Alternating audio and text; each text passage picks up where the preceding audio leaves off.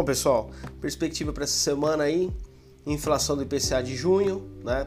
Além do, da perspectiva das vendas no varejo, estamos aí com também a, a perspectiva dos resultados é, do que vai acontecer aí no Fed. É, tem esse olhar no mercado americano muito atento, né? Ah, existe uma pressão aumentando cada vez mais lá no mercado americano. É, o Ibovespa semana passada acumulou aí uma leve alta de 0,3%. O que, que significa isso? Significa que as empresas tiveram aí essa perspectiva de lucro, né? Muito puxado pelo exterior e interrompeu três sequências consecutivas de perda.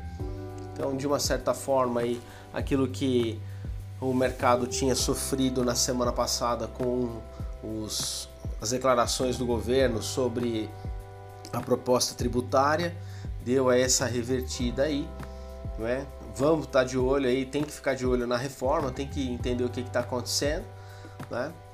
É, que é, foi o grande fator da volatilidade e além, né, outro fator também importante na volatilidade são as tensões políticas por conta da CPI da pandemia aí. É, com relação aos Estados Unidos, né, a gente tem esse olhar é, muito atento também porque eles estão com uma proposta aí de pacotes de infraestrutura, só que isso daí também está no ritmo moderado é, e, por, e por conta disso, né, a, a, não tem tido grandes avanços. Né? Então, na seara diplomática também tem outra situação, que é a União Europeia aí, junto com a Xi Jinping, Manuel Macron e Angela Merkel, né, é, questionando justamente as supostas violações da China aí nos direitos humanos da China. Então, isso tem tornado aí uma, uma conversa, um diálogo de bom de consenso, né? Então, tudo isso vem afetando no cenário internacional.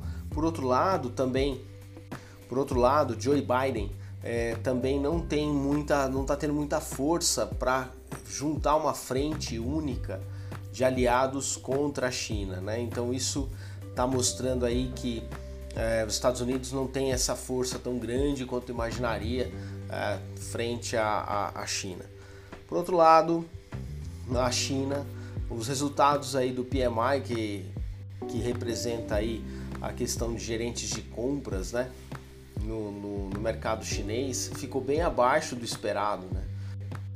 Por outro lado, a China, com o PMI dela, ficou abaixo, pessoal. A expectativa era que ficasse 54,9 pontos é, e ficou, na verdade, em 50,3, que isso é uma queda é, para a China considerada, né? bem considerada. O resultado reforça a visão de que a economia chinesa está desacelerando, embora que ela continue em expansão. Né? Lá é muita gente, mas mesmo assim existe essa, essa tendência aí de desaceleração. Por outro lado, na zona do euro, o PMI já teve uma resposta mais positiva, né? uma expansão sólida, né? e isso é muito interessante. Porém, a disseminação da variante Delta do coronavírus é um risco à frente.